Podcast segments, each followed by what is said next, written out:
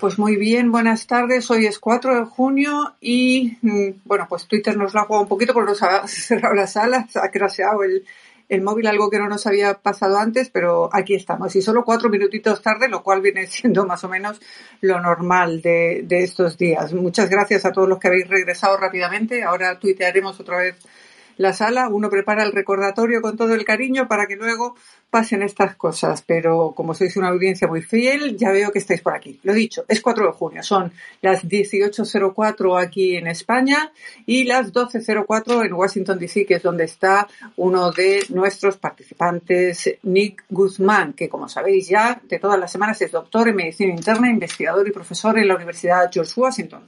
También está con nosotros Marco Calzado, que es profesor titular de inmunología y hoy cobrará eh, especial relevancia ese término de inmunología y es investigador en la Universidad de Córdoba y vuelve con nosotros Manolo Terrón, profesional sanitario en primera línea, eh, también desde la ciudad de Córdoba y tenemos temas muy interesantes que tratar hoy. Y quería empezar, Nick, haciéndonos una reseña histórica. Y mm, aunque me está diciendo que se ve como, como listener, pero en realidad estás como hablante. Nick, ¿podrías intentar hablar a ver si te escuchamos? Pues no te escuchamos. Ah, es, raro. Esto hoy está un poquito. Está, bueno, te voy a eliminar de los hablantes para volverte a poner. A ver si eso nos lo hace más fácil.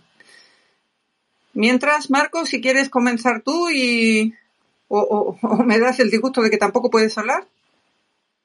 No me lo puedo creer. Ay, Dios mío. A ver, ¿se me escucha bien? Ahora sí. Ahora sí me aceptó. Vale, me falta. Gracias. Sí, está esto hoy un poquito flamenco. Creo que Marco también. Manolo es el que nos falta. Si quieres, Nick, empieza no, no, estoy, estoy, estoy. ¡Ay, qué bien! Bueno, pues ya estamos todos. Muchísimas Ya estamos todos. Ay, la tecnología que me pasa unos sudores que para qué. Nick, por Dios. Sonia, gracias. ¿Por qué me, por qué, Marco, ¿por qué me dices que no? Cuéntame. ¿Marco está hablando y no se le escucha? No. Vale, pues te voy arreglando. Nick, comienza tú con la reseña histórica. Perfecto, gracias, Sonia. Eh, buenas tardes, buenos días a todos, estén donde estén. La verdad es que le pedí a Sonia unos minutos para hablar sobre una, sobre reseña histórica que es sumamente importante, porque hemos hablado muchísimo del crédito que se le tiene que dar a la ciencia por la producción de las vacunas contra COVID en un tiempo relámpago realmente y que están eh, causando un impacto importantísimo al reducir la enfermedad en los lugares donde eh, digamos, se tiene la fortuna de poder aplicarlas de una manera intensiva, ¿no? Pero eh, quería remontarme a un poco atrás en el tiempo, porque se va a celebrar un aniversario importante el día de mañana, 5 de junio. Y eso es que hace 40 años, en el año 80, eh, en tres hospitales de California se recibieron a cinco hombres jóvenes, todos gay, eh, con enfermedades serias del tipo de infecciones oportunistas, o sea, eran infecciones que usualmente no le da a una persona que tiene un sistema inmune completo e intacto. Eran neumonías de tipo, eran raras, neumonía de neumocystis carini, era otro, eh, que tenía, digamos, este, cándida en las mucosas, eh, cosas de ese estilo. Infecciones muy raras, lo que se llama infecciones oportunistas. Y se reportó eh, eso sucedió entre octubre del 80 y principios del 81.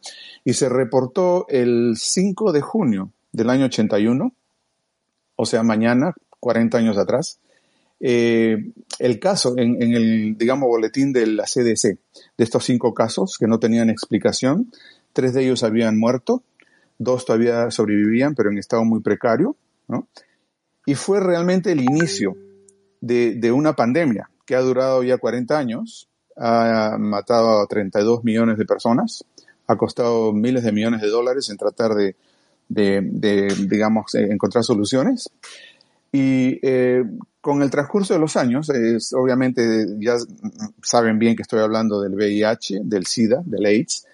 Eh, durante muchos años, al principio se negó completamente la presencia de la enfermedad por las autoridades, los gobiernos, los mismos médicos, eh, no le dieron importancia, hubo realmente una reacción adversa porque los grupos afectados obviamente eh, eran grupos que tenían un estigma, ¿no? Eh, en, al principio fueron gays, después se encontró que no eran solo gays, sino que eran también individuos que usaban drogas endovenosas, ¿no? se aplicaban, se inyectaban drogas por la vena. hubo un caso de un niño, que recordarán se llamaba Ryan White, era un niño que era hemofílico, y que los hemofílicos en esa época se les trataba con plasma, con, ¿no? Eh, eh, para tratar de darles el factor que necesitan, que, que, no tienen, y por eso tienen el problema de hemofilia. Y este niño contrajo también AIDS, ¿no? Y entonces fue más o menos por ahí donde ya comenzaba la gente a prestar atención, que esto no ocurre solamente en personas de grupos gays y drogadictos, sino también ocurre en personas normales con enfermedades como hemofilia. Y que al final muchos de estos casos son asintomáticos, o sea, cuando comenzó a hacerse ya exámenes, análisis que podían detectar al virus, que el virus se descubrió en el año 83, para el año 85 más o menos ya, ya habían análisis este, para, eh, para poder este, eh, detectar el virus y obviamente mucha gente entró en pánico porque era una enfermedad que podía ser completamente asintomática. Eh, no voy a tomar mucho más tiempo, pero la razón por la cual traigo esto a colación es porque a partir de ese entonces se formó, se formaron muchos grupos alrededor del mundo de activistas en rechazo al, a, digamos, a esta posición de médicos y gobiernos y otros en que dejaban de lado esta enfermedad y no le daban el interés necesario. ¿no? Y estos grupos de activistas empujaron muchísimo en todo el mundo para que se invirtiera en la enfermedad, en investigar la enfermedad. Eh, empujaron gobiernos a tomar acciones, empujaron a compañías farmacéuticas a hacer algo por esto, a comenzar a desarrollar los antivirales eh, y, de ese tipo de cosas, ¿no? Eh, y fue unión de todo, todo el mundo, no solamente gays y, personas este, interesadas por tener familiares o amigos que habían padecido la enfermedad y habían en ese momento sucumbido a la enfermedad, porque la tercera parte más moría en ese momento. Eh, sino muchas personas de, digamos, buena voluntad y fe que, que, decidieron empujar, ¿no? Esto llevó al desarrollo de las primeras drogas contra el SIDA, los antirretrovirales. Y obviamente estas drogas tenían que ser investigadas. Y para ser investigadas se necesitan centros de investigación y se necesitaban formar, digamos, networks que pudieran contactar a los voluntarios que querían trabajar en esos centros y a los voluntarios que querían ser voluntarios pacientes, ¿no? Ese network llegó realmente a ser de un tamaño inmenso y este, consiguió entonces que se pudiera investigar todas estas drogas de una manera eh, relativamente rápida, para en el transcurso tomó como 10 años realmente llegar a lo que es la terapia actual, que es, la, muy, es lo que se llama el high activity, el, la terapia antirretroviral de mucha actividad, de alta actividad, si se quiere. ¿Por qué menciono esto? No solo porque son 40 años del día de mañana del el reporte de los primeros casos, sino que cuando comenzó COVID se necesitaban centros para hacer la investigación. Se necesitaba gente que ayudara a hacer la investigación. Se necesitaba un network que pudiera de manera rápida, eh, digamos, eh, reunir a, los pacientes, a los grupos, a, a los centros que iban a hacer la investigación. Y se recurrió a este network de SIDA, de VIH, ¿no? solo en los Estados Unidos, sino en otros países, para poder agilizar el desarrollo y el estudio de las vacunas. Y hoy día vemos que sin esos centros no hubiéramos podido hacer la investigación que necesitábamos para llegar hoy día a, tener esas vacunas que tenemos, eh, ¿no? las mRNA y las otras que tenemos. O sea, realmente un crédito muy grande a esos networks que se formaron a principio de la epidemia o la pandemia del VIH y que han sido utilizadas el día de hoy para que podamos este, estudiar estas vacunas. O sea, quería simplemente eh, traer esa reseña porque creo que es importante y referirlos a dos artículos que se han publicado, uno en el Lancet a principios de este mes que describe todo esto de una manera muy interesante, en Lancet, y la otra es el New England Journal of Medicine, que también tiene una reseña de médicos que actuaron, que estuvieron, digamos, en, la época de, que ocurrió los primeros casos de la pandemia y del SIDA y años subsecuentes. Eh, eso, Sonia, gracias. Quería este, traer esa colación porque creo que es importante dar el crédito a, todo el que lo merece, ¿no? Pues, eh, Nick, muy interesante, eh, porque realmente el tema del SIDA es algo que ya nos parece muy lejano, pero que realmente está ahí. Últimamente, por cierto, y, así por hablar un poquito de lo que se me da a mí mejor, que es la televisión, ha habido varios productos muy interesantes que hablaban del tema del nacimiento del SIDA y, uno de ellos está en HBO, se lo recomiendo a todos nuestros eh, compañeros en el Space, que se llama It's a Sin. Aquí en España al menos se puede ver en HBO y se ve precisamente cómo surge. De hecho, quiero recordar que le hablaban de la enfermedad de las cuatro Hs, pero yo solo encuentro tres, que era hemofilia, homosexualidad y, los heroinómanos. Eh, no sé si había una cuarta H o ahí ya me la he inventado, pero si ven la serie lo, lo sabrán. Y, totalmente de acuerdo contigo, Nick. E, e, esas redes de investigación son fundamentales.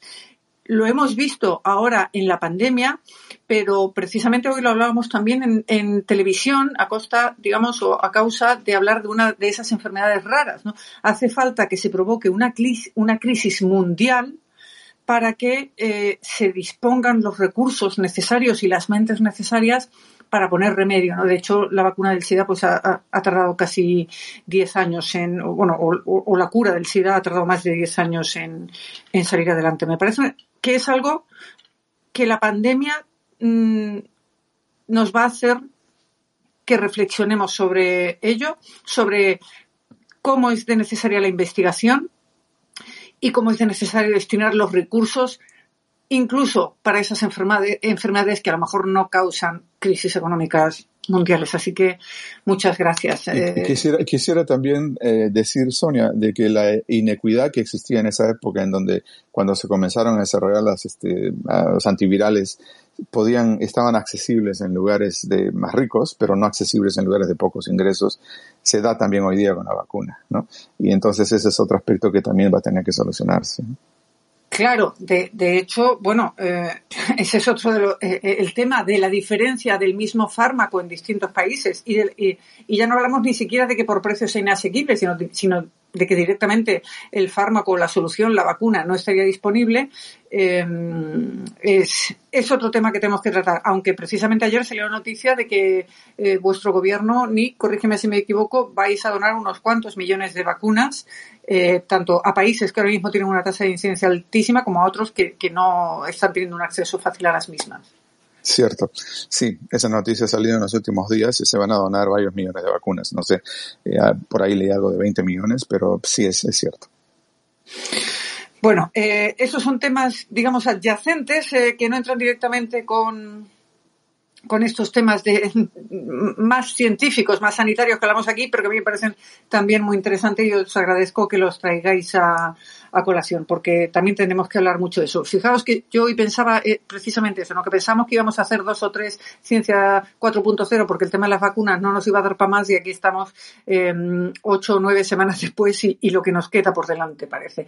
Y, y, hablando de eso, yo, yo también tenía una pregunta por vosotros a raíz de algo que nos había pasado también en el programa de Em, de televisión en estos días, ¿no? Que estamos preguntando muchas veces a, la gente en los centros de vacunación, em, estas cuestiones.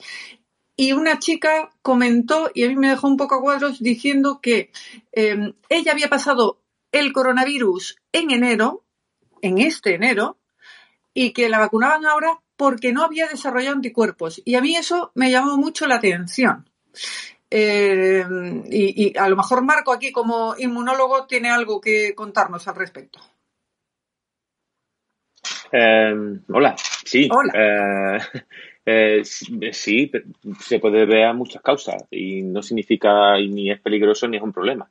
la principal causa puede ser simplemente que, su título de anticuerpo haya bajado después de haber pasado la, la enfermedad, algo que es completamente normal.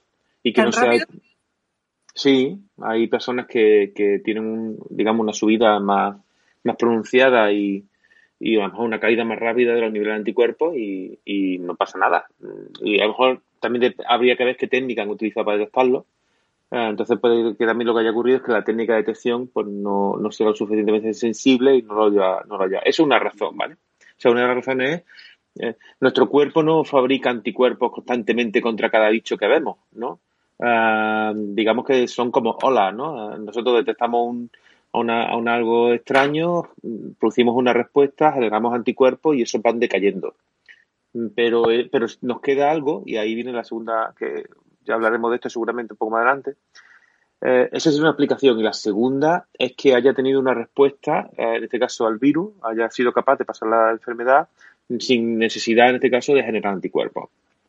No hemos obsesionado mucho con, con, durante esta pandemia con los anticuerpos, pero es que el sistema inmune no solo vive de anticuerpos, ¿no? Eh, eh, ahora parece que estamos empezando a conocer la maravilloso, lo maravilloso que es el sistema inmune, ¿no? Y el sistema inmune, aparte de anticuerpos, tiene otras cosas que nos defienden, ¿no? Entre ellos, pues tenemos células B, células, las células B, que son de hecho las, las productoras de anticuerpos, tenemos células T, eh, tenemos, digamos, variaciones de esas células, que son las células NK o natural killer. O sea que tenemos, un, digamos, como diferentes tipos de soldados, de infantería, de caballería, ¿no?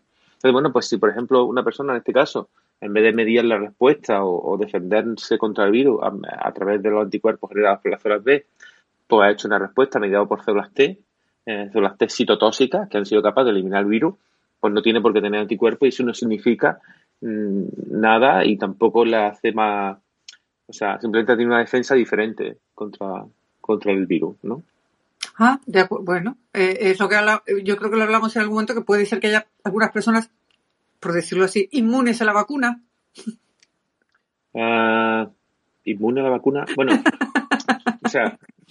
Es una manera de verlo. Respuesta, respuesta ¿no? Quizás. Eso. Bueno, o, diferente. No tiene por qué... O sea, bueno, cada uno responde de una manera, y pero en el caso de, de si es directamente ya no la vacuna, sino hablamos de la enfermedad, yo digo, puede haber pasado la enfermedad con un tipo de respuesta mediado por células T y, no pasa nada. Así que eh, una de las cosas que, de hecho tenemos pensado, que queríamos hablar hoy era eso, ¿no? El que eh, de verdad parece que era, gracias a Dios, y yo encantado, porque para eso soy profesor de inmunología, pues bueno, la población, eh, el, digamos, el resto de población que no son la, la, gente, bueno, que estudia de alguna manera alguna carrera, digamos, biosanitaria, está descubriendo el maravilloso lo, maravilloso que es el sistema inmune, ¿no? Eh, el cual funciona tan, tan, tan bien que no sabemos que está ahí. Está ahí, funciona, nos defiende de todo y, pero tiene muchos componentes. O sea, tiene muchos eh, componentes que cuando queráis, bueno, un día os explico con mucho detalle, ¿no? Pero el que no tenga anticuerpo no significa nada, no, no es un problema. ¿No significa que no le haya hecho efecto la vacuna? ¿Es lo que me estás diciendo? O, que no, eh, perdón, em, que la vacuna no, le vaya a hacer efecto, de la misma manera que no ha desarrollado anticuerpos con el coronavirus, ¿podría ser que la vacuna no le hiciera efecto? Eh, uno, es que estamos hablando de dos cosas diferentes, sí, ¿vale? Estoy mezclando yo dos temas, perdonadme. Por eso. sí.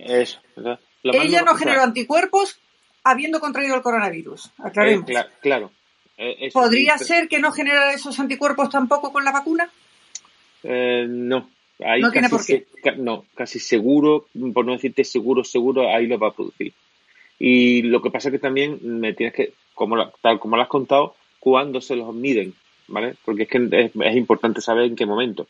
No es lo mismo medirlo, no sé, dos semanas más tarde de pasar la enfermedad que medirlo seis meses más tarde. Siento que eso, que nosotros tenemos como un pico de producción y esos anticuerpos van disminuyendo con el tiempo. Claro, porque eh, muchos han hablado también de que eh, los que habían enfermado de coronavirus o los que habían contraído el virus, mm, digamos, se, eh, vacunarían al final de la lista o tardarían más tiempo, se dejaría pasar al menos seis meses desde que ya habían dado negativo en COVID por el hecho de que habían adquirido anticuerpos. Pero yo me pregunto, ¿realmente hay un control sobre eso o si a mí me da el coronavirus y me llaman para vacunar, yo voy y ya está? Ahí yo creo que Manolo puede, tiene ganas de. Eh, los, los, compañeros que, que, se han contagiado de COVID durante, la, durante, durante el inicio de la pandemia y demás, eh, eh, son compañeros que se han vacunado también. Lo que pasa es que en vez de vacunarse en el orden que nos fueron llamando, ¿no? Es decir, fueron llamando por las unidades que, digamos, que estaban más expuestas, que tenían más riesgo, ¿no? Más posibilidades de, de, contagiarse, pues entonces fueron los que fueron entrando, ¿no? Es decir, la gente de UCI, de puerta de, de urgencia, de las unidades COVID. Y al final, digamos que cuando ya se vacunó todo el mundo, cuando pasaron a los tres meses, es decir, bueno, a los tres meses de cada uno de los que se ha contagiado, era cuando esta gente iba a ponerse su dosis de vacuna. Pero le dejaban un tiempo como de, oye, mira, pues si tú has generado anticuerpos y demás, pues no te vamos a pegar un pelotazo ahora, es decir, no te vamos a poner la vacuna para que tenga una reacción ahí, digamos, como demasiado fuerte. Entonces, se ha dejado ese tiempo. Yo creo que, creo recordar que eran tres meses, porque de hecho, eh, nosotros donde estamos trabajando, vamos seis meses al final, me dice Marco. Eso es lo que yo había entendido también. Pero yo creo que menos, Marco, porque yo he visto compañeros eh, en este periodo, o sea, yo por ejemplo terminé la pauta de vacunación en febrero y después de febrero nosotros hemos visto compañeros que se han venido a vacunar eh, y que habían cogido COVID, pero yo creo que lo habían cogido... no, lo sé, no lo sé, Marco, no lo sé, no lo sé seguro. Pero bueno, independientemente de esto, quiero decir que no, que no nos tiene que sorprender que haya compañeros, que haya gente que después de haber pasado la, enfermedad se vacune. Es decir, hay que esperar un tiempo, el que sea, que te digo, ahora mismo no, recuerdo, pero que nosotros siempre hemos ido viendo un chorreo de compañeros que decías, coño, ¿qué haces aquí? No, es que yo lo pillé y tal no, te sé concretar fechas porque aparte ha sido mucha gente la que hemos, la que hemos visto, ¿no? Pero que, que, eh, o sea, que, que, no me sorprende que la gente pase y se vacune incluso después de haber pasado la, enfermedad. ¿Y se les está poniendo las dos dosis o, como decían que se les iba a poner una de recordatorio? Ahí ya no lo sé. Marco apunta. Marco apunta que una, pues yo, puedes hablar, Marco. No, el, me manifiesto, eh, además este es un tema controvertido eh, y volvemos a lo mismo, ¿no? O sea, parece que estamos descubriendo el sistema inmune. Mm, en principio, una persona que ha pasado el COVID no tendría por qué vacunarse.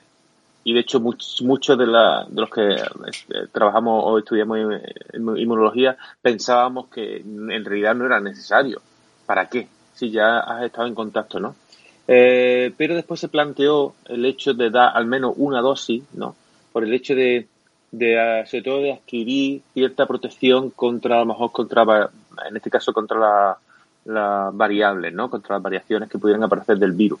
Pero en principio, mm, una persona que ya está en contacto con el virus va a adquirir respuesta inmune y no tendría por qué vacunarse de nuevo. Se hizo sobre todo por eso, ¿no? Y por eso de hecho se le dio una sola dosis y también se espera, normalmente se espera unos seis meses para, para bueno, pues para que haya una caída ¿no? Un poco, y porque yo digo, durante ese tiempo va a tener una protección muchísimo más que suficiente, ¿no? Sí, igualmente aquí este, se recomienda una dosis a las personas que han sido, este, que han tenido eh, COVID. Eh, y como decía Manolo correctamente, son 90 días después de, de, haber tenido la enfermedad. Pero esos 90 días están basados realmente en datos que se originan en personas que han recibido anticuerpos durante el tratamiento o plasma eh, convalecientes durante el tratamiento. Entonces era un tiempo razonable para hacer, eh, permitir que los anticuerpos desaparecieran ah, y, entonces en ese momento recibir la vacuna. Eh, los datos en personas que no han recibido anticuerpos o plasma convaleciente no, no los conozco y no, no creo que haya, es, más empírico, ¿no? Ah, pero la recomendación es 90 días después de recuperarse de la enfermedad. Eh, esas terapias de plasma que también son bastante novedosas y que ya hemos mencionado en algún momento, pero que mm, las volveremos a hablar de ellos cuando salgan algunos resultados. Otro de los resultados que ha salido esta semana, hablábamos, no sé si la semana pasada o anterior, de que Moderna ya había anunciado que habría que poner una dosis de recuerdo y lo último que sabemos eh, es que eh, hay un primer estudio que apunta a que la inmunidad sobre el COVID-19 podría durar toda la vida y que las células, eh, estoy leyendo reacción médica, las células de, memoria pueden sobrevivir durante décadas y podrían proteger a los supervivientes de coronavirus. Y nuevamente, en Marco como inmunólogo, aquí yo creo que eh, es el que le toca empezar. Eh, Marco, lo que yo he entendido es que hemos estado muy preocupados, digamos, de esos anticuerpos, que precisamente hemos empezado a hablar de ello hoy, de los anticuerpos que generamos bien con la enfermedad o bien a través de recibir la vacuna, y que a lo mejor esos anticuerpos sí son los que bajan con el tiempo, y ahora tú ya me corriges si me equivoco, em, pero que existe, digamos, otro factor importante a la hora de adquirir la inmunidad frente a la Mm, al coronavirus em, o al SARS-CoV-2, que serían las células T. He escuchado yo, aunque estoy leyendo aquí en lo de redacción médica, células B. Ahora ya tú nos lo aclaras. Y esas células sí que, digamos, se quedarían ahí eh, durmientes o latentes y que podrían volver a reaccionar si dentro de tres o cuatro años eh, volviéramos a estar en contacto con el virus. Eso es así. ¿Así? ¿Así es? Así es, y así funciona el sistema inmune y ha funcionado siempre. Claro, que esto de la inmunología está chupado. Chupadísimo. O sea, de hecho, así es, es, bastante fácil. Marco, Marco, Marco, ponle un poco de misterio, ponle un poco de misterio al tema porque parece que es que si no. Mm, vamos, mm, mira, de hecho no lo voy a centrar en el virus, en el, este, en el COVID porque no tiene sentido. Vamos a hablar en carácter general. En general. En general, ¿cómo funciona? Mira, y, por supuesto muy resumido, ¿no? Eh, el sistema inmune, mira, cuando nosotros entramos en contacto con un bicho en cuestión, da igual cuál, ¿no? Imaginaros nuestro amigo Manolo, que acaba de llevar a su hija a la guardería, fuente de todo tipo de bichos, gérmenes. efectivamente. y entonces su, su hija, pues... ya me ha pues, pegado algo, Marco. Claro, claro. luego te lo cuento, luego te lo cuento. Eso es, eso es la peor etapa del mundo para ellos y para los padres. Entonces, bueno, pues la primera vez que, la, como mi amigo Manolo dice, la heredera entra en contacto con un bicho, da igual, ¿no? Su cuerpo lo que va a hacer, en este caso su sistema inmune, tenemos dos tipos de células más, pero vamos, las dos principales del sistema inmune, una se llaman las células T, ¿vale? O citotóxicas, y unas que son las células B, ¿vale? Las células B son las productoras de anticuerpos. Son las células que cuando reconocen al bicho en cuestión, al que sea, van a producir anticuerpos. Y las células T, esas no producen anticuerpos, sino que lo que hacen es básicamente matar al bicho, vamos a decir, ahí a palos, ¿no? Entonces, esos son nuestros dos grandes soldados, los B y los T. Claro, la infantería y la marina. Sí, efectivamente, ¿vale? Entonces estamos los B y los B, por favor, recordaros, son bolitas, como bolitas blancas gordas, son las atacan produciendo anticuerpos, ¿vale? Que son los que se pegan al bicho en cuestión y lo destruyen. Bien, cuando la heredera, entonces, bueno, pues la heredera pasará 3, 4, 5 días mala, con fiebre, eh, ¿vale? Que es lo que va a tardar básicamente el sistema inmune en matar al bicho en cuestión. Claro, si dentro de dos meses ese bicho que estaba en la guardería vuelve, ¿qué va a pasar? ¿Que vamos a estar con lo mismo otra vez? El sistema inmune es mucho más inteligente que todo eso. Bien, de esas B, células B y T que han visto a ese bicho, ¿vale? Unas muy, unas pocas, ¿vale? Se van a quedar como residentes para siempre. De hecho, las células B que se quedan residentes se van a la médula ósea y se convierten en lo que se dice una célula B plasmática, capaz de producir anticuerpos cuando la heredera de nuestro amigo Manolo vea al bicho por segunda vez, seguramente a lo mejor pueda tener unos décimas de fiebre o algo así, se sentirá mal, pero su respuesta inmune va a ser rapidísima, porque ya tiene esas células B y esas células T en memoria para ese bicho en particular. Pero es que cuando lo vea por tercera vez, ni se entera. Ni se entera porque ya su sistema inmune se encarga de eliminarlo. Entonces, ¿cuál es la duda que teníamos? O sea, a ver, la gente que trabaja en neumología y sabe de neumología, sabíamos, o sea, sabemos que vamos a tener células T y de memoria contra el virus. Pero un chiquillo se resfría todos los años. O coge todos los años. Eh, claro, entonces, la cosa está que sea o el bicho sea diferente, ¿vale? Ahí ya no es el mismo, no es el mismo de la célula de memoria esa que se me ha quedado residente, pero es que a lo mejor ya no es el, bicho no es el mismo, es el mismo, pero ahora viene disfrazado con una camiseta roja. Entonces ya el sistema inmune no lo ve igual, ¿vale? Pero todos sabíamos que no iban a durar, esas células las íbamos a tener. La pregunta era, mm, o lo que no sabíamos hasta ahora, y todavía de hecho yo creo que no sabemos, es cuánto tiempo, ¿vale? Mm, mm, vamos a tener esas células eh, ahí, digamos, residentes, ¿no? Sabemos que bueno, van a durar mucho tiempo. Y sobre todo lo más importante es las variaciones que pueda tener el virus que hagan que, aunque tengamos esos soldados ahí, digamos, de, ahí guardaditos, no van a ser capaces de reconocer al virus, aunque sea digamos, parecido, ¿no?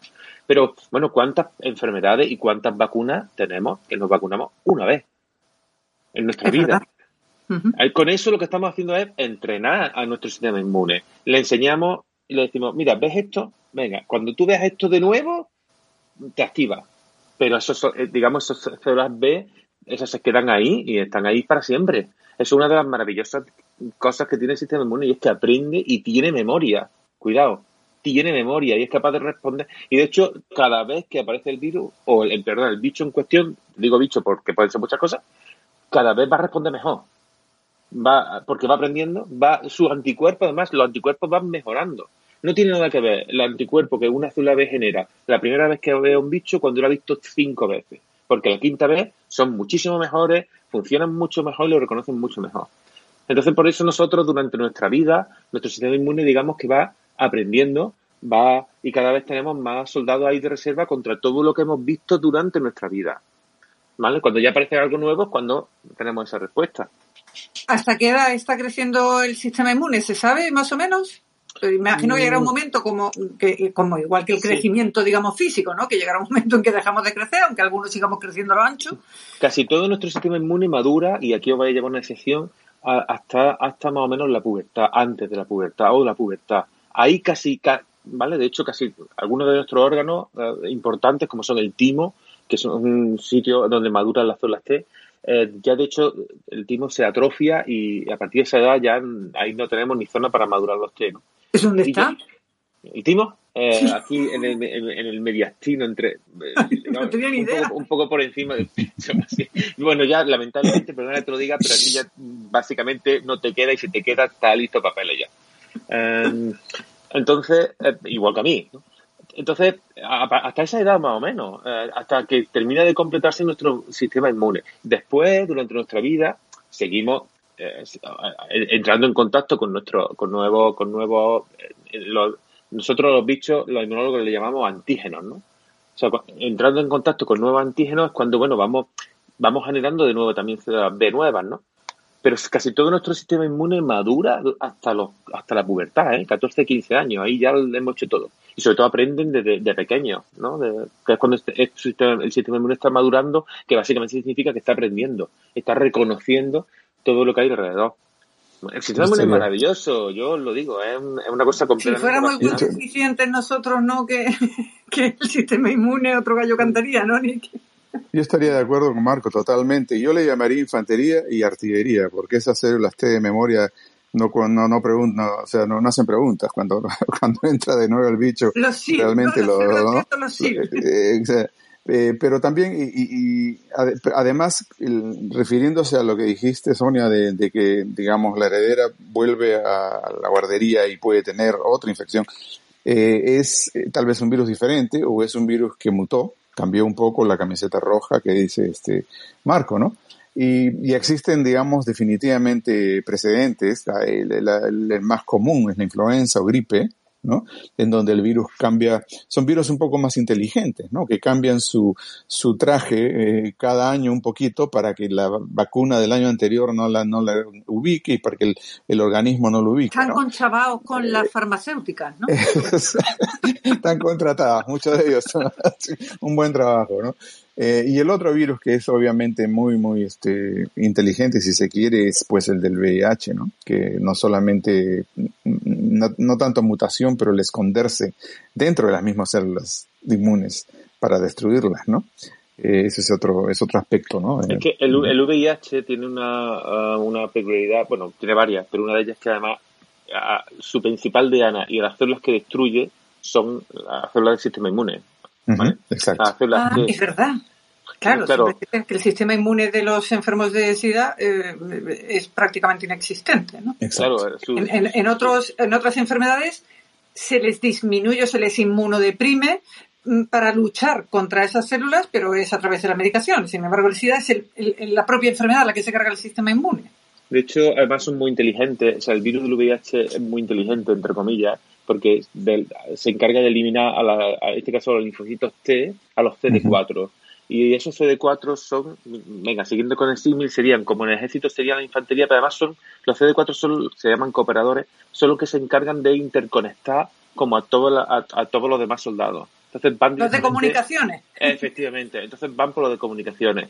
Conclusión, nuestros CD4 Ujú. básicamente desaparecen y entonces nuestro sistema inmune se viene abajo y de hecho casi todos los enfermos de SIDA de- mueren básicamente porque tienen un sistema inmune completamente deprimido y se mueren de una... De, de- de una De cualquier tontería que cualquier persona podría luchar con su sistema inmune fuerte. Eh, efectivamente. Eh, bueno, yo es que no puedo dejar de hacer esta pregunta, Manolo. Manolo, ¿qué te ha pegado la heredera? Bueno, pues eh, eh, sí, se me escucha bien. Eh, la heredera, entre los muchos dones que tiene, bueno, eh, no hemos llegado a llevarla a la guardería, pero eh, un contacto breve y estrecho con sus primas de Bilbao han sido estos virus del norte, han sido virus invasores del norte, estoy casi convencido. ¿Ya está, ya está Así tu que- niña levantando piedras o qué? Ahí está, bueno, eh, estaba cortando leña la otra mañana, pero eh, no sé. Eh, el tema, el tema es que ella dijo, mm, voy Un a, beso voy a a, todos regalar. los vascos que estén en la sala. Bueno, pues mm, la heredera dijo, voy a regalaros unos dones, eh, espero que los repartáis como, como merecéis. A mí me concedió el don del resfriado, que sumado a la alergia, me ha regalado esta voz que tengo tan estupenda para, para hacer radio por la noche. A la madre ha dicho, tú no, tú vas a llevarte eh, el superpoder de que todo lo que comas lo vas a echar rápido por un sitio que no vamos a decir aquí en forma líquida y muy rápido, ¿vale? Y, y después eh, al abuelo ha dicho, pues tú venga, como no sé qué regalarte, para ti los dos. Y, y al abuelo le ha regalado un poco de todo. Y bueno, esto es todo, como podéis entender, es un festival de alegría, de moco. Eh, ella en 24 horas que fue la semana pasada cuando no, cuando no pude estar aquí, estamos de cumpleaños y en mitad del cumpleaños ella dijo, no, yo voy a tener fiebre. Esto de apagar velas es una Q3, así que yo voy a empezar ya con esto. Y lo que ella en 24 horas estaba la tía ya fenómena, el resto de la familia nos hemos estado arrastrando toda la semana, yo todavía estoy, estoy en ello y, no me recupero. Así que yo espero que mi, que mi sistema inmune eh, vea también los capítulos que ha visto Marco de, sobre inmunología, de la vida es así, y a ver si se, se pone un poquito al día y se actualiza, porque no puede ser que unos virus que vienen del norte en una semana me dejen hecho candela. Qué bonito es tener niños, ¿eh? es que eh, no. A ver si me eh, animo yo. me están entrando unas ganas locas. ¿Te están entrando unas ganas locas? Bueno, pues yo creo que no deberías dejar pasar la oportunidad, Sonia. ya, ya, ya es que me va a pillar un poco. ¿Te va a pillar regular? Como si, me ha pasado el arroz, pero bueno. Cago la mano. bueno, tenemos que seguir avanzando, chicos, que nos quedan muchos temas. Y una de las cosas que más nos ha preocupado esta semana, porque yo creo Creo que esta noticia no le habríamos hecho el más mínimo caso en cualquier otro momento o en la era prepandemia, pero que dada la especial sensibilidad que tenemos, esta noticia, cuyo titular es China detecta el primer caso mundial de gripe aviar H10N3 en humanos, nos ha puesto los pelos como escarpias de pensar que este puede ser el inicio de una nueva pandemia. ¿Tenemos de qué preocuparnos o esto es una historia absolutamente distinta? Todo virus que viene pues de, las fuentes animales son, son para preocuparse, ¿no? Es este, sea aviario, sea porcino, sea murciélago, como lo hemos visto. Eh, ya han habido en el pasado epidemias de, virus aviares que han sido en algunos casos severas, pero felizmente relativamente localizadas. Eh, lo, lo poco que sé de este virus nuevo, porque no hay mucha información, es que es un solo caso, tal vez un par de casos en donde la infección ha sido relativamente o moderada, ¿no? Leve moderada, que no, no ha sido una infección este, eh, grave o severa. Habría que esperar a ver qué, otras noticias este, salen, ¿no? Ah, no sé si ustedes tienen algunas noticias más, este, más recientes sobre eso. Marco. Eh, mm, es un virus, este en particular, eh, es un virus que, que es poco común, ¿vale? Y también se transmite, eh, o sea, gracias a Dios, no, bueno, no es muy grave y no tiene una facilidad, se transmite con cierta facilidad, pero no tanto como, por ejemplo, como el coronavirus, ¿no? Eh, es ahora mismo el primer caso que tenemos en humanos, no debería de, no debería, y digo porque no debería de, expandirse demasiado, pero coincido completamente con Nick que, que ante cualquier cosa así lo que hay que estar es completamente alerta. Entonces, bueno, ahora, ahora mismo, además no es lo mismo, según tengo entendido, corregidme si me equivoco, ahora mismo lo que tenemos es un humano que se ha contagiado de un animal, pero no tenemos conocimiento de que un humano haya contagiado a otro humano. Que ahí sería entonces cuando ya podemos empezar a echar a correr, ¿no? Sí. Y esa es, es, digamos, la importancia de la vigilancia epidemiológica, ¿no? Para asegurarse que los casos sean únicos o pocos, muy focalizados, directamente relacionados al contacto animal, ¿no? Con el animal, y detectar muy temprano la posibilidad de que haya un contacto de humano a humano. Porque estos virus, hay muchos de ellos en que el contacto próximo a animales eh, se pasan a humanos y digamos las enfermedades varían en severidad, obviamente, muchos son leves a moderados, pero no tienen la capacidad de infectar, de transmitir de humano a humano. Y ese, esa es la, digamos, la, buena suerte, ¿no? Eh, cuando se sucede algo así como, por ejemplo, el coronavirus que estamos viviendo hoy en día, entonces ya el nivel de, de, seguridad y el nivel de alerta es, mucho mayor, ¿no? Pero por lo que yo he entendido en este momento, como correctamente, como dices, este, Sonia, la transmisión ha sido directa de animal a, humano eh, y no se ha detectado, detectado, ningún caso de transmisión humano-humano. Bueno, pues antes de que pasemos al último tema, eh, que será eh, otra vez los orígenes del coronavirus y, todas estas cosas porque volvemos vuelve a estar de actualidad. Sí que me gustaría algo de lo que creo que yo eh, en España apenas he hablado. No sé si se ha hablado mucho de ello en, en Estados Unidos Nick pero eh, teníamos una noticia del Confidencial de hace un par de días, eh, el titular lo que dice es Israel vincula los casos de miocarditis en jóvenes de 16 a 30 años a la vacuna de Pfizer en primer lugar, ¿qué es una miocarditis? Aunque sabemos que el 95% de los casos fueron leves, pero llama la atención que sean entre jóvenes de 16 a 30 años. Y, bueno, ¿qué sabéis de esta relación con la vacuna de Pfizer? Porque hasta ahora sabíamos lo de la trombocitopenia y, una serie de efectos secundarios más leves, pero de esto de miocarditis yo no recuerdo haber leído nada. Eh, sí, miocarditis es una inflamación del músculo cardíaco, del corazón, ¿no? de la parte muscular del corazón, eh, una inflamación. Eh, el Instituto Nacional de Salud no es solo Israel, el Instituto Nacional de Salud también ha formado un grupo de vigilancia y de investigación para eh, ver estos casos que se han reportado de miocarditis eh, seguida siguiendo la vacuna de Pfizer. Los casos son muy pocos, son leves, eh, pero se está manteniendo una, una vigilancia uh, para ver ¿no? cuál puede ser la razón y si existe al, algún motivo para preocuparse más, ¿no? O sea, no, no existe en este momento y, como te digo, este grupo ya se ha formado hace un par de meses por lo menos, eh, que están investigando eh, todos los casos y como no tengo el número exacto, pero son, son muy, muy pocos, ¿no? Bueno, la noticia aquí nos habla, me parece que son perdona, 275 casos entre diciembre de 2020 y mayo de 2021. Y 170 millones de vacunados en Estados Unidos. Sí, la proporción es poca, sí, efectivamente. No, pero a mí sobre todo me ha llamado la atención eso, ¿no? Que fueran en, personas tan jóvenes, Marco. No sé si sí, tú has sí, sí, escuchado Sí, eh, ya sé desde, desde el principio de, o sea, desde hace ya meses, ¿eh? se tiene constancia de, de la aparición de ciertos casos de, eso, de miocarditis en, en gente joven, ¿vale? Y se vinculaba, había, había sospechas, ¿no? De que, de que la, o sea, era la vacuna. Ahora básicamente parece que, que hay, ya empiezan a confirmarlo, ¿no? En, en, sobre todo en menores, sobre todo creo que son entre 19 y 30 años. Entre 19 Gracias a Dios eh, son casos leves, como, como has comentado, ¿vale? Eh, la no, lo, yo lo que no sé y no he conseguido leer es porque la miocarditis la pueden causar muchas cosas, ¿vale? O sea, la inflamación del músculo cardíaco pues está causada por y de hecho muchas de las cosas que la causan son infecciones, ¿vale? Infecciones por bacterias, por virus, uh, ¿vale? E incluso por hongos. Uh, o sea, que tienen, de nuevo tienen una relación con el, la respuesta, en este caso, la respuesta inmune, ¿no? Uh, es muy frecuente la miocarditis en niños también, ya que estamos hablando de lo mismo. Entonces, no sé, lo que no han dicho muy bien o sea, yo creo que debe ser una miocarditis asociada seguramente a lo mejor a la respuesta inmune provocada por la vacunación, lo cual pues es algo normal.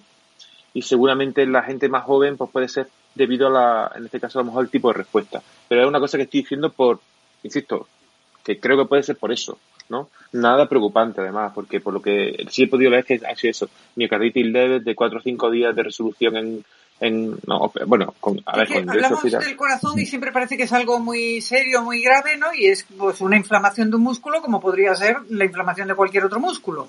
Sí, pues, bueno, eh, más o menos. Claro, causa con, hombre, pasa que puede producir cierta, eh, o sea, a ver, dependiendo de la gravedad puede producir arritmia o alguna dificultad para respirar y cosas así, no dolor en el pecho, ¿no? Sí. Eh, bueno, hay que recordar que la vacuna produce una inflamación sistémica. Claro. La vacuna produce ese dolor que uno tiene en el brazo. Si uno hace, digamos, un análisis del músculo del brazo, se va a encontrar zonas en que inclusive hay poco destrucción del músculo por la reacción intensa, tan intensa, destrucción microscópica me refiero, ¿no? Por la reacción tan intensa inflamatoria que la vacuna produce. Y algunas personas no tienen nada, otras personas tienen mucho dolor al brazo, otras personas tienen fiebre, malestar, síntomas sistémicos más importantes o sea, la vacuna está creando una reacción inmune eh, importante para combatir al virus. Ahora, si lo vemos desde el otro punto de vista, han habido muchísimos casos de miocarditis por COVID, ¿no? Eh, el COVID causa miocarditis, había muchísima preocupación que porque sucedía en gente joven, inclusive en los atletas, se está, hay, hay, hay, digamos, investigación en atletas específicamente para ver cuál era, digamos, cuál era, cuáles eran las consecuencias de la inflamación cardíaca en, en gente joven y atletas. Eh, por suerte, al pareciera ser de que con el tiempo los síntomas van desapareciendo y no existe una alteración muy importante de la capacidad cardíaca, ¿no? Pero definitivamente el, el COVID mismo causa mucho más miocarditis que la vacuna. Hablando de atletas, esto me sirve para introducir una pregunta a, nuestros queridos atletas del grupo. ¿Quién? Hombre, y relacionada con el COVID, porque está habiendo eh, mucha controversia con el hecho de que eh, se esté vacunando a los atletas para ir a los Juegos Olímpicos cuando todavía no se ha vacunado eh, a mucha, por ejemplo, a enfermos eh, de alto riesgo, a, a, los empleados de supermercado que a mí me parece que habían tenido que ir justo después de los sanitarios, después de que han estado todo el tiempo ahí como trabajadores esenciales, y a mí personalmente que vacunen a futbolistas o atletas eh, me ha parecido, la verdad, absolutamente innecesario. Entonces, vosotros como deportistas, que me imagino que además de practicarlo lo veis, y a mí me gustan mucho los Juegos Olímpicos, que no digo yo que no, pero mm, estando en la situación que estamos, al menos en España, no es lo mismo en Estados Unidos que tienen vacunas para dar y regalar, pero como están aquí las cosas, mm, no sé cuál es vuestra opinión con respecto a que se estén vacunando los deportistas para ir a los Juegos Olímpicos de Tokio. Hombre, mm, no tengo noticias así de primera mano de cómo, cómo se está desarrollando todo, pero si quiero decir, vamos, me gustaría distinguir varias cosas. Es decir, ya no solamente es que me parece bien que vacunen a, los deportistas de élite que van a ir a, la Olimpiada, pero yo es que lo que sí me plantearía sería, es, ¿deberíamos tener Olimpiada en esta situación, en este momento? Quizá, quizá un poco lo, que me plantearía sería eso. Y a partir de ahí entonces ya veremos cómo lo hacemos. Eh, es tanta gente, suponen tanta, tanta diferencia. O quiero decir, eh, eh, es una cantidad de gente significativa la que habría que vacunar y demás. Como tú dices, yo vacunaría, hubiera vacunado a la, gente que ha estado saliendo a currar los días en los que hemos estado confinados en casa. Esos son todos los que tienen que estar vacunados en la primera tanda de vacunas que hubiera llegado. Pero absolutamente todos, ¿no? Y ahí no, ahí no pongo a nadie más importante que, que otro a partir de que se vacunen a los sanitarios, que son los que están ahí con, en primera línea. En primera línea, el resto de gente que está currando todos los días, yo creo que son los que tenían que, estar en, orden. Eh, en cuanto a los deportistas de élite, pues yo qué quieres que te diga, es decir, los olímpicos, eh, la élite, ¿cuántos son? No sé, ¿qué son? ¿400 tíos? ¿500 tíos? ¿1000 tíos? No sé cuántos, representan. Sí, no, no hablo, de, hablo de una cuestión de, de imagen, ¿no? Que más una cuestión de decir eso, ¿de verdad era necesario esto cuando en realidad, como tú bien dices, a lo mejor no era el mejor momento para los Juegos Olímpicos, porque Japón no está en una situación ideal tampoco? No es por la cantidad, porque efectivamente la cantidad no va a ser significativa, pero evidentemente si yo, eh, bueno, yo como profesora universitaria que he sido vacunada cuando me ha tocado por rango de edad, aunque hemos estado yendo a clase con los alumnos. Pero, por supuesto, pongo muy por delante a todos esos trabajadores esenciales que durante todo el confinamiento han estado saliendo. Hemos dicho supermercados, repartidores, eh, en las farmacias y todo eso. A mí, hombre, como poco, eh, me toca un poco las narices. Me parece, hombre, a, mí eso sí me parece una falta de respeto, me parece un poco un, desatino a la hora de, a la hora de gestionarlo eh, quizás hay que plantearse otra historia. Es decir, esto es como cuando eh, se decretó el primer estado de alarma y a lo mejor pues los que estaban decretando aquello decían, oye, pues esto que 15 días sabemos claramente que no va a ser, sabemos que esto van a ser varios meses, en cuanto que le preguntemos a los expertos. Pero ¿quién sale aquí a decirle al resto de los españoles, españoles que vamos a tirarnos tres meses en casa? Eh, se lo comen, o sea, se lo comen, hubiera, decir, a nivel económico hubiera sido una debacle. Eh, distinto es que te vayan diciendo poquito a poco, oye, mira, son 15 días ahora, ahora vamos a estar dos semanas más, ahora vamos... Es decir, si te, te lo van endulzando un poco mejor. Eh, que aquí alguien tendría que dar un paso adelante y decir, oye, mira, España no va a participar en estos Juegos Olímpicos. En estas condiciones, no, ninguna, ningún atleta español va a ir allí a jugarse el físico, ni va a poner en compromiso a nadie y tal. Hasta que no haya un país potente que haga esto, eh, el resto de gente quiere mantener la ilusión hasta el último día de que va a poder ir allí a hacer su salto de altura, a, correr sus su, 100 metros liso o a lo que sea. Entonces yo creo que... Los míos que llevan años entrenando para, para esto y, que... Yo, voy a ser, yo ser la voz discrepante seguramente, no sé por qué, pero... Dispara, dispara, dispara. Sí, mira... Qué sorpresa. Sí, no sé, en el tema...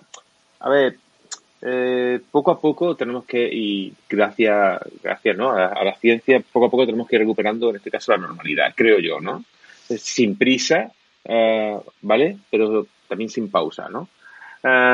Y dentro de la normalidad hay muchas cosas. Y, no sé, la inversión, por ejemplo, hecha, ¿no? En este caso por Japón, ¿no? Y para, para albergar, este caso, este caso Juegos Olímpicos.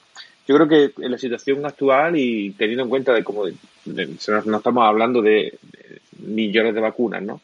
Que si se hacen unos Juegos Olímpicos con, una, con unos atletas eh, vacunados, con unas restricciones no eh, bastante estrictas, pero que puedan ser, no sé, transmitidos al mundo y que empecemos a recuperar y que eso sea, no sé, una pequeña, bueno, a lo mejor no es tan descabellado ahora mismo, ahora mismo, ¿no? A lo mejor hace seis meses no, no sé. Pero es que bueno, yo lo dejo ahí. Pero, pero es que Eh, nos movemos. en- si, si en vez- no sé, que a lo mejor si en vez de Japón fuera nos tocara en España, a lo mejor la- nuestra visión Uy. sería diferente. ¿no? No abras Pero- ese melón. pero, pero es que nos No, movemos. pero- No, no sé, no sé, no sé. Vamos, son unos lo- márgenes son unos márgenes ahí. muy estrechos, Marco. Son unos márgenes muy estrechos. Quiero decir, eh, el problema está en que tú haces un proyecto, o te preparas un, un entrenamiento, es decir, pre- preparas una- unas temporadas con un Eh. objetivo, ¿no? Y está claro que, que cuando eso se te cae al suelo, pues es una, es una castaña, es decir, es una, es una puñeta y a nadie le gusta. Pero por encima de eso está un poco la situación global y digamos un poco ver cómo está. Evidentemente, los Juegos Olímpicos que se celebren este año o que se pospongan otro año más, mm, mm, quiero decir, no van a ser los que hubieran podido ser en condiciones normales. Es decir, eso ya no lo vamos a tener. Vamos a tener otra cosa, en la que se va a pillar a gente que va a estar, pues no va a estar en su estado de forma óptimo, porque las competiciones internacionales previas que tenía que haber habido tampoco las ha habido. Entonces, va a estar todo un poco manipulado, entre comillas. Es decir, va a estar un poco todo retocado, ¿no? O sea, sin, sin entender que haya nada mm, Sí, malicioso ahí, sino que simplemente es que no van a poder ser así porque es que no, no, no, manipulado por las natural. circunstancias o por el COVID. ¿no? La- eh, efectivamente. Entonces, eh, está un poco en eso. Eh, si hablamos, hablábamos, estábamos hablando de ética, sobre si, oye, antes los deportistas de élite que, que las limpiadoras, pues yo qué quieres que te diga, yo no he visto a ningún deportista de élite jugándose el físico limpiando módulos COVID. Y, eh, a mi limpiadora en el hospital sí la he visto, dejarse el moño eh, dándole goles a las paredes. Entonces, ¿qué quieres que te diga? Eh, yo lo tengo claro. Sí. En, Bueno. en ese sentido, ¿me gustaría recuperar la normalidad deportiva? Pues claro que me gustaría. Y el año pasado me hubiera gustado correr todas las carreras que hubiera querido correr o, o- o para las que estaba inscrito. Pero me quedé colgado como se quedó colgado un montón de gente. Cada uno a su nivel. Bueno, de verdad que me gustaría abrir este tema a, a muchos similares, como el tema de la tasa de incidencia en España y, todas esas cuestiones, pero eh, dan casi las siete y Marco se nos va a escapar y no quiero que lo haga sin que hablemos del último tema que tenemos sobre la mesa, que es otra vez discutir sobre el origen del virus y sobre la posibilidad de que fuera un escape de laboratorio. ¿No? Marco, ¿tienes noticias relevantes al respecto? Imagina. Ahora, eso sería un pelotazo, ¿eh? Sí, ahí, imagínate, uf, si alguien demuestra. Eh, bueno, mm, esta, esta semana, bueno, las dos últimas semanas, llevamos dos, yo creo que dos, tres semanas con un in- intenso debate eh, de nuevo con esto. Parecía que se había acabado, ¿no? Una vez eh, al principio y ahora ha vuelto a salir, pero además un debate que eh, incluso que ha vuelto otra vez, digamos, al ámbito científico, ¿no? Con cartas en revistas muy prestigiosas, con científicos muy prestigiosos ah, discutiendo sobre el tema y, y, y, ah, al, menos, digamos, exigiendo o, preguntando, ¿no? El, el que se siga investigando sobre, sobre eso, ¿no? Mm, yo, a mi opinión a día de hoy, con los datos que tengo, la tengo clara, ¿vale? Pero, y lo único que sí me gustaría puntualizar es que muchas de las cosas que leo y en muchas de las cosas ya a, a nivel también de divulgación general, periódicos y, ¿no? Hablan de, ha sido un escape del laboratorio, ha sido, ¿no? Ah, o el virus procede de un laboratorio, ¿no? Entonces, mm, esa frase puede abarcar muchos conceptos y, y a mí me transmite cuando la escucho, al menos a mí, que parece que lo que se quiere transmitir es que ha sido creado en un laboratorio, ¿vale? Y, y vamos a, vamos a, a- a- a por lo menos a diferenciar esos dos conceptos. Una cosa es que haya sido creado en un laboratorio y otra cosa es que se haya escapado de un laboratorio, ¿vale? No, hombre, yo creo que, que somos conscientes de que en los laboratorios se guardan virus de enfermedades, de todas las enfermedades, para estudiarlas y, Por y eso. eso, que han sido enfermedades de que tendremos guardados virus de, incluso de enfermedades erradicadas, ¿no? De, Sí, de sarampión, rubeola, eh, todas Vale. esas cosas, y que las si- siguen ahí guardadas, pues yo qué sé, para lo que sea, para investigación, entiendo. Entonces Y- yo, al menos de lo que lo que quería transmitir es que mi opinión personal, tras lo que he leído, ¿no? Y lo que he podido ver del virus en particular eh, a nivel científico y por su secuencia, mi opinión personal, que tampoco es que yo soy un gran experto en virus, pero bueno, eh, es que al menos no tengo la sensación, ninguna sensación de que haya sido un virus creado en un laboratorio. ¿Vale? Pero que sí es posible que se haya escapado de un laboratorio por Claro. torpeza, decir, a priori por torpeza, por manipulación, por Que no sin podemos- querer. Claro, no podemos descartar que dentro de una investigación de virus procedentes de un murciélago, bueno, pues se haya escapado de un, de un- cuando digo escapado es que, bueno, pues se haya difundido ¿no? a través de algún trabajador o algo así. Pero es que eso es diferente, ¿vale? Conceptualmente creo que es diferente y es importante destacarlo. ¿no? Creo que la, la gran mayoría, insisto, hay excepciones, la gran mayoría de la comunidad científica uh, está más o menos de acuerdo, creo, ¿eh? en, en, en, ese aspecto, en el aspecto de que no ha sido un virus o no, no hay traza ni ninguna cosa que nos indique que ha sido un virus creado, en este caso específicamente para, ¿vale? Para, para infectar y para, ¿no? Pero sí existen dudas, y ahí ya sí hay alguna parte de la comunidad, dudas de que sí haya sido un escape, en el sentido en que no que haya sido un virus que se estuvieran trabajando con ellos, ¿no? Procedentes de, no sé, de animales, uh, y que se haya producido un escape de un laboratorio uh, a través de, de hecho, ¿no? Ha, ha habido coincidencias, trabajadores cercanos al, al, al, al, centro de investigación, la cercanía de, en este caso, de uno de los, eh, vamos. Y digo yo, Marco, si esto fuera así, existe la posibilidad, y digamos, le podría haber pasado a cualquier laboratorio, eh, a pesar de las estrictas medidas de seguridad que hay, eh, ¿por qué el gobierno chino tiene tanto problemas en admitirlo? ¿Qué consecuencias podría tener esto para que realmente no quieran, si se ha cometido este error, que se sepa bajo ningún concepto? Admitirían un completo básicamente, bueno, pues que no. Es, bueno, que, que eso puede ser bueno, ¿no? Bueno, pues ya sabemos que existe esta posibilidad de error y vamos a establecer las medidas para que al menos esto no se vuelva a repetir. El gobierno chino no lo va a hacer y, y, y si me apura tampoco creo que lo vaya lo haría ni casi ningún gobierno. O sea, hay muchos que sí. ya intentarían no admitir no admitir que ha sido un error. ¿no? Ese es el punto que, que, yo también quería tocar, Sonia, y totalmente de acuerdo con Marco, que eh, es eh, casi imposible que el virus haya sido creado en un laboratorio, no, no hay ninguna evidencia de eso, es un virus que ya existía en murciélagos, y la probabilidad de que se haya escapado de un laboratorio existe, pero no hay ninguna evidencia que demuestre que se escapó de un laboratorio. Eh, el problema es que obviamente acá por lo menos se ha politizado el asunto ahora, ¿no? Esa politización eh, con, en, con, respecto a si se investiga China, si no se investiga China, si se le sanciona a China, si no se le sanciona a China, ya obviamente confunde el debate, ¿no? Y ese es un motivo, imagino, por lo cual China también es cauteloso en admitir culpas de cualquier tipo, porque eh, se les vienen encima con el aspecto de ataque político, ¿no?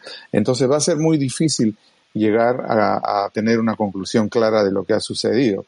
Eh, como ya he repetido anteriormente, lamentablemente los equipos de supervigilancia que tenía Estados Unidos en China fueron retirados todos en los últimos dos años de la administración anterior, que eran científicos eh, trabajando junto con científicos chinos eh, y de paso al trabajar con los grupos chinos se vigilaba para ver qué tipo de investigación se estaba haciendo, lo cual es algo que tiene sentido común. Eh, pero cuando fueron retirados ya en realidad no tenemos idea. Ahora solamente dependemos de lo que nos informe el gobierno chino. Ah, ¿no? ahí, ahí, está la, la, clave, ¿no? Ahí está la clave en cuestión. Yo creo que grande la desconfianza eh, está en que todos los datos que tenemos para analizar esa posibilidad las suministra el gobierno chino. Y por lo uh -huh. tanto... ¿Y eso ocurre así en todos los países o es solo China debido a su régimen político? Es decir, si hubiera, imaginaos que ese problema sucede, por ejemplo, en en Estados Unidos. La información se tendría, me imagino, también a través del gobierno estadounidense.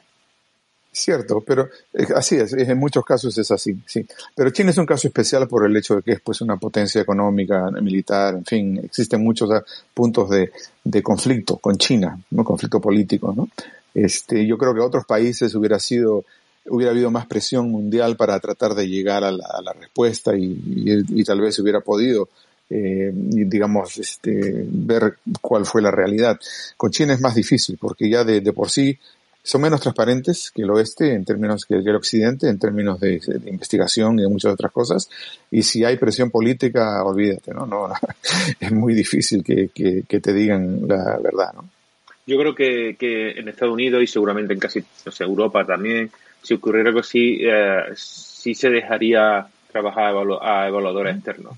Claro sí, sí claro. se dejaría trabajar evaluador externo. Y entonces podríamos... ¿Qué es lo que ha faltado en China? Sí, porque ya, ya, se hace, digamos, rutinariamente en centro de investigación, eso sí lo sé. O sea, esto lo puedo decir. O sea, que centro de evaluado, centro, no sé, por ejemplo, españoles evaluado, evaluado por personal europeo. Eso sí ocurre. Y en Estados Unidos igual. Entonces claro. yo creo que sí. Pero claro, aquí estamos siendo estamos teniendo información de, sobre todo este centro en particular, que está justamente en esta ciudad, y además, ah, pocos kilómetros del mercado, del mercado en particular. Pues claro, sí, mucha casualidad. sí, a ver, que lo mismo es coincidencia, ¿no? Pero, entonces, claro, eso despierta, despierta, bueno, pues ya mil, mil historias, ¿no? Mil teorías conspiranoicas. Yo lo único que quería puntualizar hoy, porque yo digo, esta historia está volviendo a, pasar, es la diferencia, cuando veáis ese titular, ¿no? Es un escape de un laboratorio, bueno, la diferencia de que una cosa es que se escape y otra cosa es que se cree. Correcto. Bueno, pues ya para, para terminar y mientras animamos a bueno, si alguien quiere, si quiere hacernos una pregunta, eh, yo le quería preguntar mientras eh, si alguien nos pide la palabra para finalizar a Manolo, bueno, ¿cómo ve él la vacunación en Córdoba ahora que ya estamos llegando los jovenzuelos? Si ve, yo creo que seguimos yendo con ilusión a que nos vacunen y con ganas, ¿no? No como en otros países que casi hay que ofrecerles recompensas, entradas de baloncesto, rifles de caza, he estado leyendo por ahí y de todo. Aquí todavía no nos dan nada. Yo tengo amigos que en mi grupo eh, eh, están locos de contentos porque, bueno, ya, ya, ya por fin le han puesto la, dosis. Eh, yo creo que nosotros en este, en este, en esta ciencia 4.0 estaremos encantados de, entrar dentro del grupo de riesgo de miocarditis, pero ya nos pilla un pelín pasado de los 30 años, ¿vale? Entonces a nosotros nos, nos encantaría, nos encantaría poder estar ahí en ese, en ese punto. Y, bueno, aquí la, la, vacunación sigue avanzando con, con buen ritmo, con buen pie. Y, bueno, pues yo espero que este verano estemos en disposición de, pues, de poder eh, liberar o, o, relajar algunas de las medidas. Cuando estáis hablando del tema del escape de los virus de laboratorio, eh, yo cuando hay muchos indicios y muchas cosas que apuntan en una dirección, pues esto me recuerda un poco a este dicho, a esta frase de anda como un pato, suena como un pato, pues, eh, pues evidentemente seguramente sea un pato el que, el que, el que está por ahí detrás, ¿no? Hay guerras políticas, hay bombas de humo que se tiran y como son cosas que ninguno puede probar ni ninguno puede eh, corroborar, bueno, pues en esa, en esa guerra, pues la cosa se, se difuminará y se y digamos que al final un poco el foco y la atención pasará a otra cosa y, y se dejará, ¿no? Es un poco como en España. ¿De dónde se ha escapado esa tarifa de la luz que tenemos, Sonia? ¿De qué laboratorio? ¿De qué laboratorio? ¿De qué laboratorio se ha escapado? Porque, ¿eh? claro, porque es que, esto, esto, no lo admite nadie, esto no lo asume nadie. Esto, ¿De quién es? ¿De dónde ha salido? No lo sabemos. Esto ha venido del cielo, esta tarifa nueva de la, de la luz, de la electricidad. Ya pondremos en antecedentes después a, a Nick y, Madre mía. básicamente. ahora eh, sí, resulta que es que nos tenemos que levantar a las 3 de la mañana para poner la lavadora, el fregaplatos y, y hacer algo de plancha. Claro, es decir, hemos pasado. Aquí queremos, queremos admitir, eh, eh, es decir,